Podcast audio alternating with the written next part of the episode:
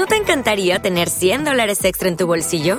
Haz que un experto bilingüe de TurboTax declare tus impuestos para el 31 de marzo y obtén 100 dólares de vuelta al instante.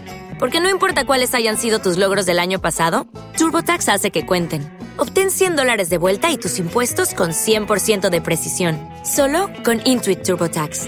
Debes declarar para el 31 de marzo. Crédito solo aplicable al costo de la presentación federal con TurboTax Full Service. Oferta sujeta a cambios o cancelación en cualquier momento.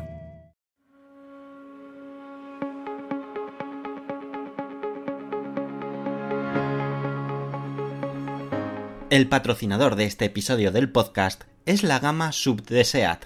Y es que ya sabes que todo empieza cuando te subes a uno de los sub de SEAT. El nuevo SEAT Ateca es su sub más familiar, robusto, con un gran rendimiento, con un exterior muy deportivo y con tecnología Full Link que conecta tu smartphone con su pantalla de 9,2 pulgadas. Además, hablando de tecnología, con SEAT Connect puedes saber en todo momento el estado de tu coche aunque estés lejos. Por ejemplo, podrás preestablecer la temperatura ideal antes de entrar al coche y con su nuevo asistente de viaje podrás ajustar la velocidad según el tráfico, adaptándote al resto de conductores en la carretera. El SEAT ATK es perfecto para parejas sin hijos que necesiten mucho espacio y también para grandes familias que les guste viajar a lo grande. Porque con el SEAT ATK da igual cuáles sean tus planes, descubrir un nuevo restaurante en tu ciudad o llegar hasta el final de un parque natural. Descubre más sobre el SEAT ATK en tu concesionario SEAT, en seat.es o pinchando en el enlace en las notas del episodio.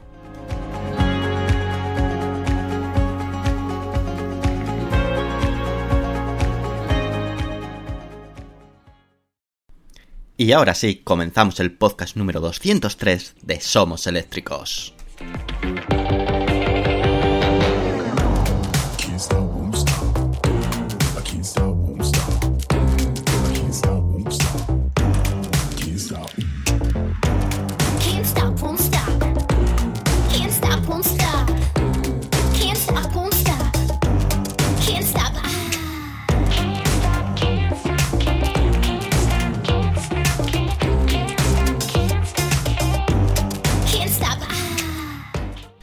Muy buenas amigos y bienvenidos a otra entrega del podcast oficial de SomosEléctricos.com. Espero que estéis muy bien, que estéis disfrutando de estos días calurosos, eso sí. Pero que al menos lo estéis disfrutando al máximo. Nosotros, otra semana más, estamos aquí para traerte esas novedades más importantes sobre el sector de automoción, sobre todo en aquellos temas que afectan a la movilidad eléctrica o a los vehículos eléctricos. Empezamos el podcast este 203 de forma bastante fuerte. Hablamos de un despido. Y es que eh, para muchos ha sido toda una sorpresa el cese, sí, sí, como estáis escuchando, el cese, como CEO del grupo Volkswagen de Herbert Diess. Para otros, sin embargo, era algo que se veía venir en los últimos meses, donde la verdad es que la relación con el consejo del propio grupo pues estaba cada vez más tensa y digamos que había eh, bastantes integrantes del consejo que no estaban muy de acuerdo sobre cómo estaba llevando eh, el grupo eh, y que sobre todo el hecho de que no transmitía toda la información que tenía que transmitir en el momento que tenía que hacerlo. El grupo Volkswagen, eh, como decimos, ha anunciado el cese como CEO de Herbert un cese que se hará efectivo el próximo 1 de septiembre de 2022, es decir, todavía durante el mes de agosto. Aunque sospechamos que eh, Diss utilizará todo ese tiempo para, digamos, de vacaciones. Y eh, ha anunciado también, lógicamente, cuál será su sustituto. Y señores, su sustituto será Oliver Bloom. A lo mejor alguno de vosotros no lo conocéis, pero comentaros que es el actual CEO de. De Porsche, perdonad, se dice Porsche. Sí que es cierto que como mínimo es curioso que se haya tomado pues esta decisión en este momento, donde hace tan solo unos meses, a finales de 2021, el propio consejo del grupo Volkswagen renovó a Herbert Diess para que siguiera al frente del grupo hasta 2025. Herbert Diess, desde que ha sido CEO del grupo Volkswagen, aventura que inició en 2018, ha puesto el foco en convertir al grupo Volkswagen en líder en la era eléctrica, y su sello se ve en muchos aspectos como la gama ID de Volkswagen, que fue uno de los primeras marcas de fabricantes eh, de automoción tradicionales en contar con una gama tan potente 100% eléctrica y que también eh, hemos visto pues movimientos al respecto en marcas más premium dentro del grupo como Audi que cada vez tiene más vehículos eléctricos. Sin embargo, el objetivo, mm, digamos que todavía no se había alcanzado. No se había alcanzado de poder ser, eh, digamos, el fabricante líder de vehículos eléctricos. Y es que la verdad tiene dos eh, contrincantes bastante fuertes como es Tesla y Bit, que siguen a día de hoy por delante del grupo Volkswagen en cuanto a producción, fabricación venta de coches eléctricos. Aún así, ha logrado que la marca esté muy bien posicionada, siendo la primera en electrificación dentro de los fabricantes tradicionales de automoción. E incluso algunos medios, eh, como Bloomberg, ya posicionaba a Volkswagen como eh, marca líder en cuanto a ventas de cara a 2024, superando incluso a Tesla. El grupo Volkswagen también ha aprovechado para realizar una pequeña reestructuración. Ahora el director financiero Arnold Antlitz también asumirá la responsabilidad de director de operaciones. En cuanto al sustituto de Herbert Disk, como hemos dicho, es Oliver Bloom, que es el actual CEO de Porsche y que seguirá siendo CEO de Porsche, ya que eh, sus dos funciones, es decir, tanto CEO del grupo Volkswagen como CEO de Porsche, las complementará mm, totalmente. Eh, es curioso, bueno, no curioso, no sé si es acertado que mm, sea CEO de dos, eh, digamos, de una submarca o de una marca dentro del grupo. Quizás es un poco arriesgado y no se pueda centrar Oliver Bloom en ninguno de sus dos, digamos, nuevas responsabilidades. A favor, sí que tenemos que decir que Oliver Bloom conoce al grupo muy bien, lleva trabajando en él desde 1994 y ha estado muy alineado con la apuesta de Herbert D sobre la electrificación y no cabe duda que tenía un reto muy importante por delante y era electrificar Porsche. Y el Porsche Taycan fue un lanzamiento muy arriesgado y que aún así, pues la verdad es que los resultados están siendo más que positivos. Sobre el futuro de Heberdis es una incógnita. El directivo de 63 años no ha dado ninguna información de su futuro y podrá optar a retirarse definitivamente de la vida laboral o iniciar nuevas aventuras, ya sean en otros fabricantes o en otro sector totalmente diferente. A ver, realmente desconocemos cuál es el contrato que DIS tenía con el grupo Volkswagen y si existe algún tipo de cláusula de no poder trabajar en el sector durante un periodo de tiempo. Esto en altos cargos, en altos directivos es algo normal, de que digamos que te impiden durante pues, un tiempo determinado, un año, dos años, X tiempo, lo que, lo que se define en el contrato, que no puedas irte a la competencia. Aunque en este caso es eh, un cese, no es que él se va y deja tirados a la compañía. Habría que ver cómo es el contrato exactamente. Pero Mm, bueno, eh, aquí se abriría una puerta, una posibilidad de que eh, Tesla podría ser un buen destino para Heberdis. Si recordáis hace tiempo, ya os hablamos, y si no en el podcast, en nuestra página web, de que Elon Musk ya intentó contratar a Heberdis para ser CEO de Tesla cuando eh, este directivo fue pues estaba decidiendo si irse al grupo Volkswagen y ocupar el puesto que, que estaba ocupando de CEO o eh, tenía encima de la mesa también la propuesta de Tesla. En ese momento, pues digamos que apostó por algo seguro, apostó por un grupo muy consolidado, mientras que Tesla era todo lo contrario, estaba, digamos, en una situación muy crítica. ¿Será ahora mejor el momento de que Elon Musk de ese paso vuelva a ofrecerle eh, la, la, opción y que, pues bueno, Heberty sea también una parte importante dentro de Tesla. Yo creo que sería una excelente noticia, la verdad. Y además la relación con Diess y Elon Musk siempre ha sido muy, muy positiva. Eh, han, es decir, en los distintos eventos, por ejemplo, eh, probó el Tesla Model Y, eh, el Tesla Model 3, eh, Elon Musk también hizo lo mismo con el ID3 cuando salió y dio su feedback, sus impresiones, por lo tanto, digamos que hay buen feeling y que, digamos, todo se ha alineado para que a lo mejor esto suceda y y creo que, sería positivo porque sí que Herbert Diess está muy, muy focalizado en cuanto a la era eléctrica y a la era de digitalización. Algo que, pues, a día de hoy Tesla es líder absoluto. Y no nos vamos a salir del grupo Volkswagen, porque os quiero hablar de novedades sobre Porsche, porque ha anunciado dos nuevos vehículos y que apuntan maneras. Nada, te lo cuento ahora mismo.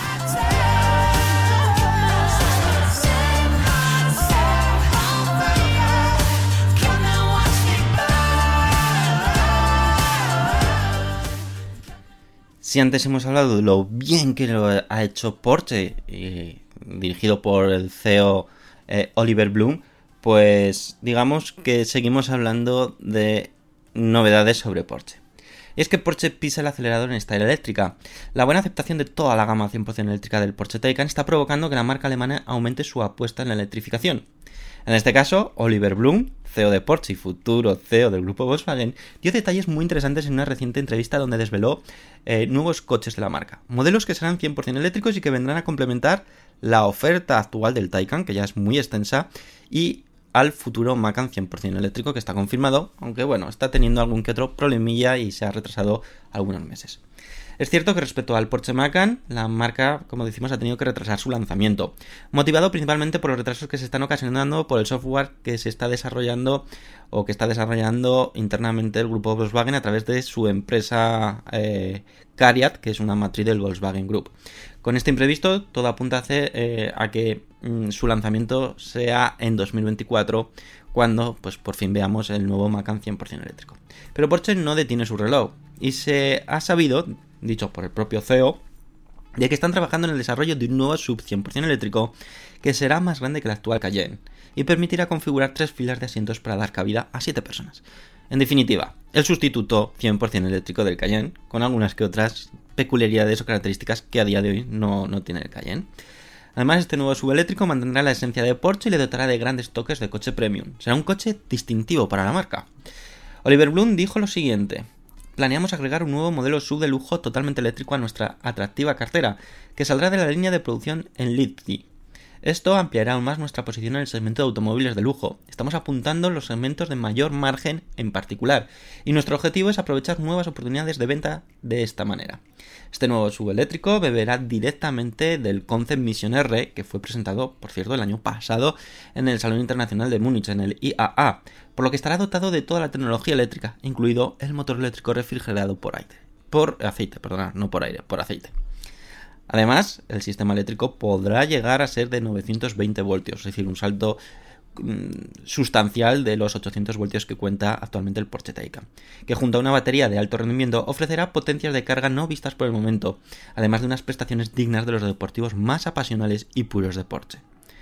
Pero además, si esto no fuera poco, Bloom también tenía una sorpresa guardada, y es que confirmó que la ofensiva eléctrica de la marca se complementará con un deportivo de motor central, algo que estamos esperando con muchísimas ganas, y un motor central 718, que será exclusivamente 100% eléctrico.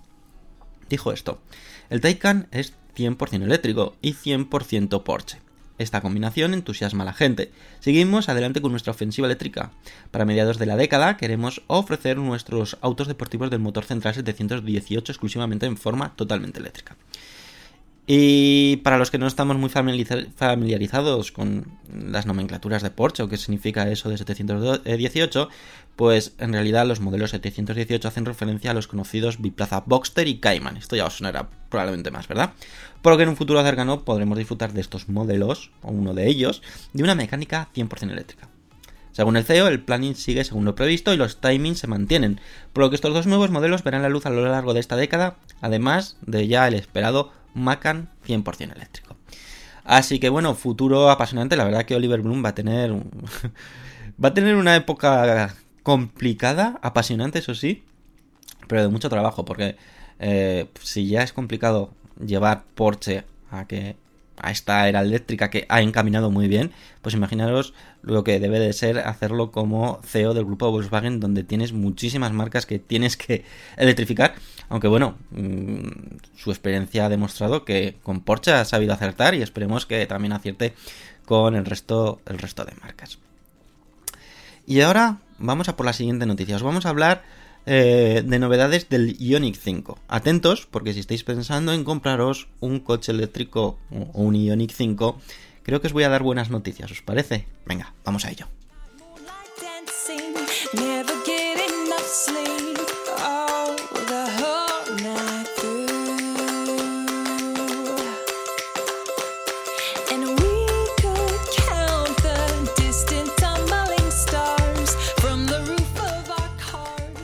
No sé si recordaréis, hace unos meses, en concreto en el pasado mes de febrero, ya os estuvimos hablando de las novedades que Hyundai iba a aplicar al aclamado y exitoso Ioniq 5.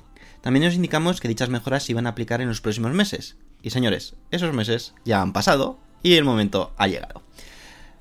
Como creo, aunque en su momento probablemente ya lo comunicamos en el podcast, si no en nuestra página web seguro que sí, creo que es importante pues hacer un repaso de esas novedades que incluye, porque es un coche que está teniendo muchísima aceptación y que creo que pues, muchos de vosotros podríais estar interesados en compraros este vehículo y creo que merece la pena que sepáis qué novedades incluye para que cuando vayáis al concesionario o hagáis el pedido a través de online, pues sepáis mm, esas novedades y, y que no os intenten dar una versión anterior. Aunque bueno, si su precio es competitivo, puede ser una buena oportunidad. Pero bueno, vamos a centrarnos, vamos a explicaros exactamente qué incluye. Pues bueno, los nuevos Ionic 5 incluyen una batería de mayor tamaño, pasando de la actual de 72,6 kWh a una de 77,4 kWh, equiparándolo así con el tamaño de la batería que se monta en el Kia EV6, que era algo que no era muy comprensible de que ambos están fabricados o desarrollados bajo la plataforma EGMP de Hyundai Motors y digamos que el Kia EV6 tenía una batería de mayor tamaño que mm, el Ioniq 5.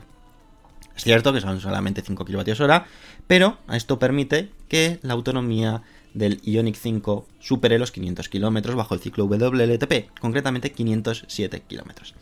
También otra novedad destaca es que por fin Hyundai traerá la opción de retrovisores digitales tanto en el espejo interior como en los laterales. Esto significa que los retrovisores laterales son sustituidos por cámaras y el espejo interior pasa a ser una pantalla que muestra lo que capta la cámara trasera. Hasta la fecha, esta opción, aunque fue anunciada desde un primer momento cuando se presentó el Ioniq 5, solamente se estaba eh, ofertando y ofreciendo en Corea, en su, en su país local. Por otra parte, el Ioniq 5 ahora será más eficiente gracias a una nueva función de acondicionamiento de batería, y esto significa que el vehículo gestionará la temperatura de la batería en todo momento para tenerla siempre a la temperatura más óptima para su mejor rendimiento y también para aprovechar los mejores picos de carga a la hora de hacer cargas rápidas, es decir, cuando hagas cargas en viaje. Para acabar el paquete de novedades, que como veis no son excesivamente muchas, pero son muy importantes, se dotará al Ioniq 5 de amortiguadores de frecuencia inteligente, los denominados SFD, con el objetivo de mejorar la respuesta de la suspensión del eje trasero. Todas estas novedades ya aparecen en la web de Hyundai, por lo que es de pensar que todos los nuevos pedidos que se hagan del Ioniq 5 estarán dotados de estas mejoras.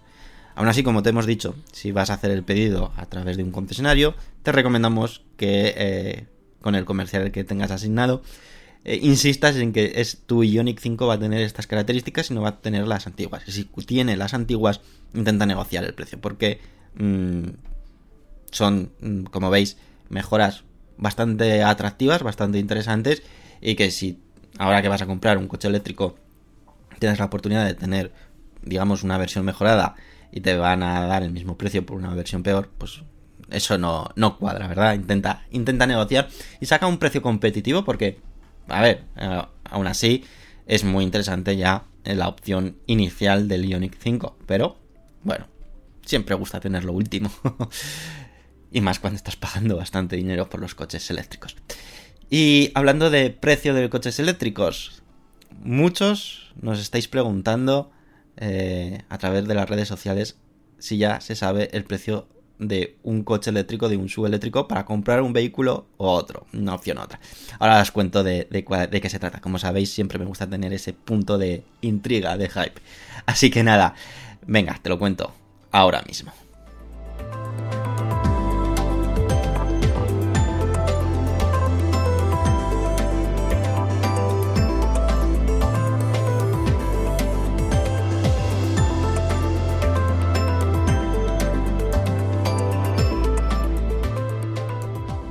No os quiero hacer sufrir más. Os voy a dar el precio del Polestar 3, el subeléctrico de la ya conocida marca Polestar. ¿Y por qué es eh, importante saber el precio del Polestar 3? Porque muchísima gente está dudando si comprarse el Tesla Model Y o el Polestar 3, esperarse a que salga.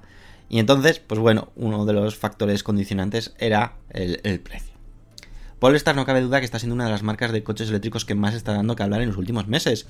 Y es que no para de anunciar y mostrar sus futuros vehículos eléctricos. La verdad que está haciendo un trabajo excepcional.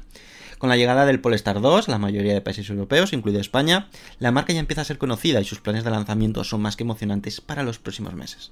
Recordar que eh, en un podcast anterior eh, estuvimos hablando del Polestar 2 y que os hicimos un completo review, un completo análisis, un completa eh, opinión sobre este, este vehículo que la verdad eh, enamora a todo aquel que lo prueba o digamos que está entre uno de los mejores coches eléctricos que puedes adquirir a día de hoy.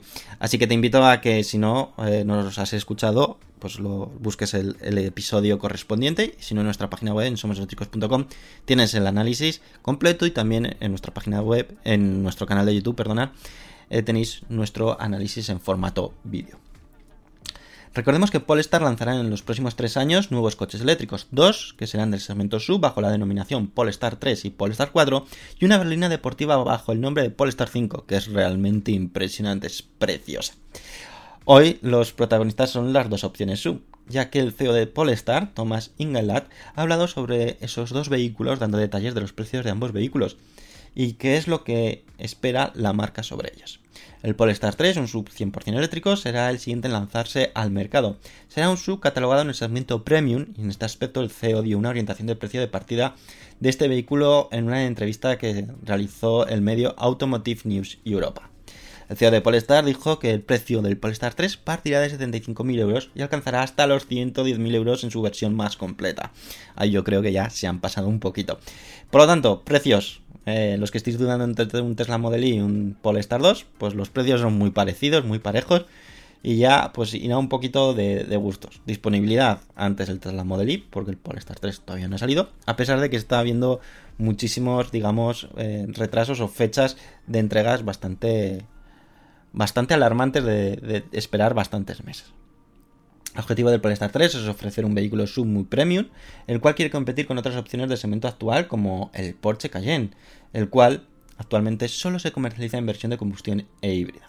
En cuanto al Polestar 4, el cual también será un sub, el CEO indicó que tendrá un precio inferior al Polestar 3. Y es que será un vehículo algo más pequeño, más pequeño en cuanto a dimensiones exteriores, algo que no afectará la habitabilidad del vehículo en el interior. Quizás sea este el gran rival del Tesla Model Y, pues puede ser el Polestar 4, más que el Polestar 3, y el Polestar 3 sea el rival del Tesla Model X y del futuro Porsche, bueno, Cayenne eléctrico, el que os hemos comentado antes de 7 plazas. Quizás. Respecto al precio de partida del Polestar 4, será en torno a 55.000 euros. Ese es el objetivo marcado por la marca para su segundo subeléctrico. Aunque todos sabemos que estos precios son orientativos y podrán variar en, en un futuro, porque hasta que salga al mercado pues tendremos que esperar algún que otro tiempo. En otoño se espera que tenga lugar la presentación oficial del Polestar 3, momento en el que ya podremos conocer en profundidad este espectacular subeléctrico que está preparando la marca, como diseño de interior, diseño exterior al completo, ya hemos visto algunas fotos, eh, y sobre todo prestaciones. Prestaciones, autonomía, batería, opciones. Bueno, la verdad que otoño estaremos muy, muy atentos para conocer esas novedades que nos va a ofrecer eh, Polestar. La verdad que es una marca que cada vez eh, personalmente me gusta más y creo que está haciendo las cosas muy muy bien. Como sabéis, Polestar es, pertenece a un grupo muy potente chino, Geely, y que nació como una submarca dentro de, Volvo, pero para ofertar vehículos 100% eléctricos. Al final se han separado, están, digamos, trabajando de forma independiente, pero que como decimos, eh, bueno, el toque Volvo sigue estando presente en los coches de, de Polestar, tanto en diseño y como y en otros aspectos. Y bueno, esto ha sido sección de noticias y ahora nos vamos a ir al espacio Tesla porque también tenemos muchísimas cosas que contaros sobre el espacio Tesla y sobre Tesla en concreto porque ha habido mucho movimiento esta semana. Te lo cuento ahora mismo.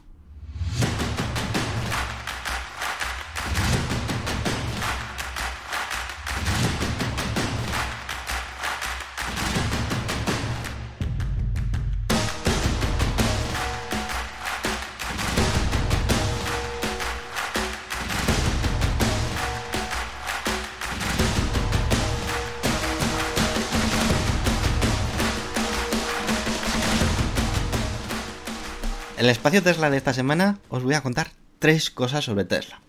La primera de ellas nos vamos a centrar en los resultados financieros correspondientes al segundo trimestre de 2022, y es que ya han sido presentados y ya os adelanto que han vuelto a superar las expectativas. Me voy a centrar en los datos más que en exponer, porque como decimos tenemos tres noticias más y creo que, bueno, dos noticias más que son de gran interés. Primero, en cuanto a cifras, Tesla logró unos ingresos durante el segundo trimestre de 2022 de 16.930 millones de dólares, obteniendo de esta forma unos beneficios netos de 1.950 millones de dólares. Las ganancias por acción ha sido de 1,95 dólares, cuando la previsión era de que fuese de 1,82 dólares. Por lo tanto, ha logrado superar lo previsto. Además, Tesla ha logrado tener uno de los márgenes operativos más altos de la industria automovilística, de nada más ni nada menos que del 14,6%. Es cierto que en este caso, este Q2, el margen, digamos, por coche vendido ha bajado eh, al 14,6% cuando eh, hemos llegado a estar hasta del superando el 30%.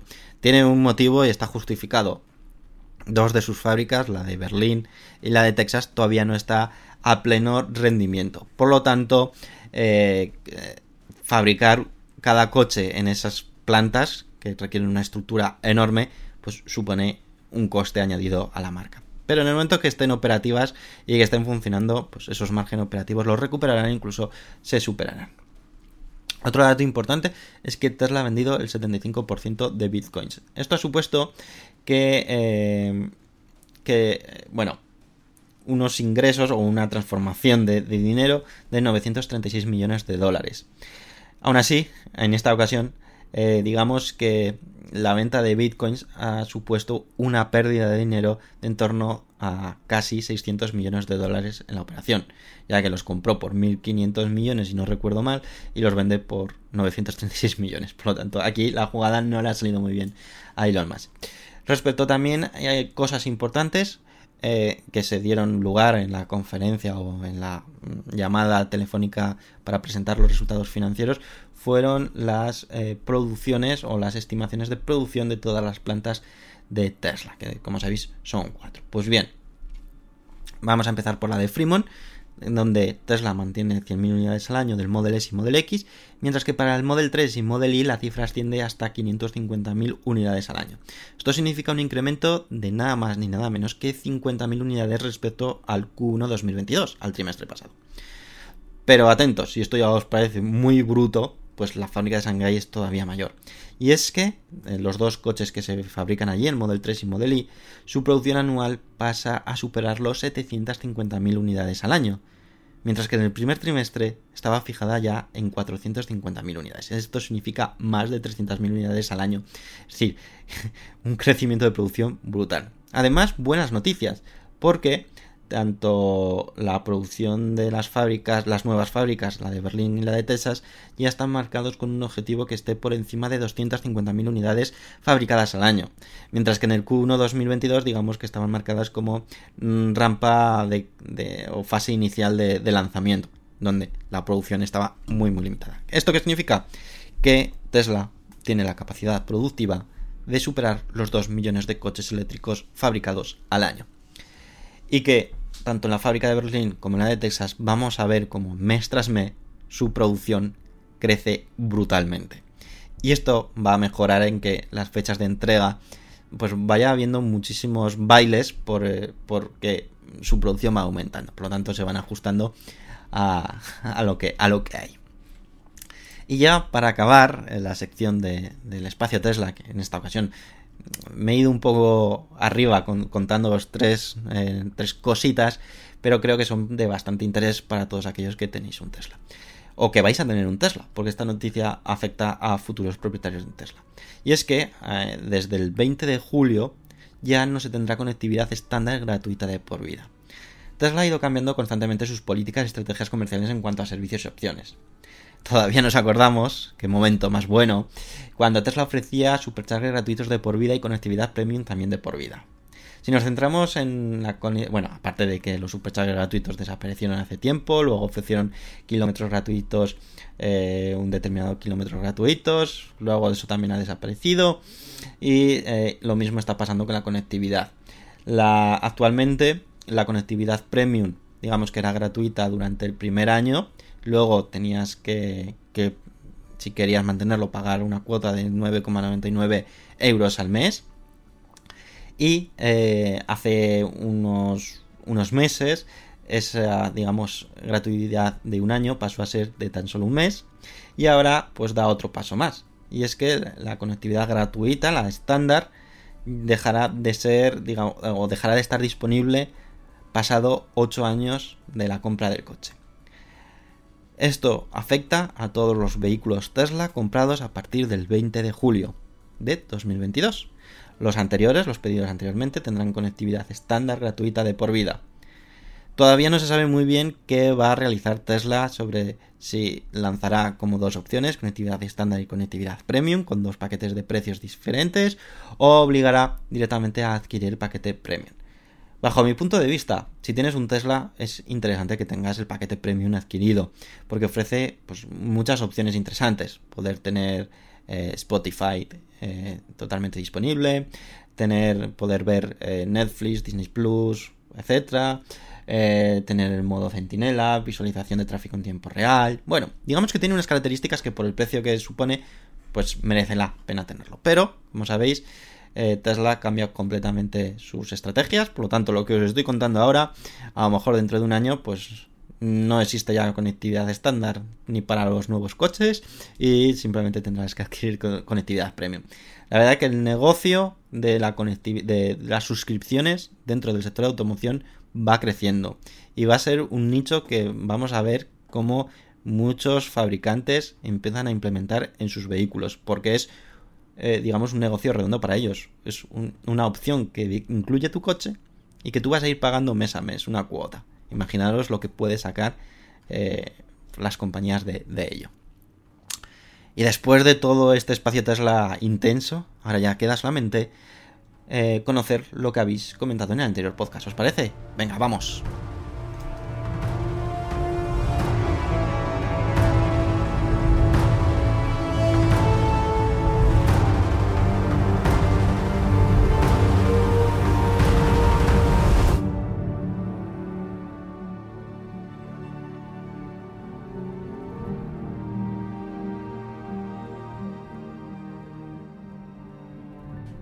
Y vayamos ya con los comentarios, que seguís semana tras semana ofreciendo comentarios muy interesantes, a pesar de que estáis de vacaciones algunos de vosotros, y es de agradecer un montón.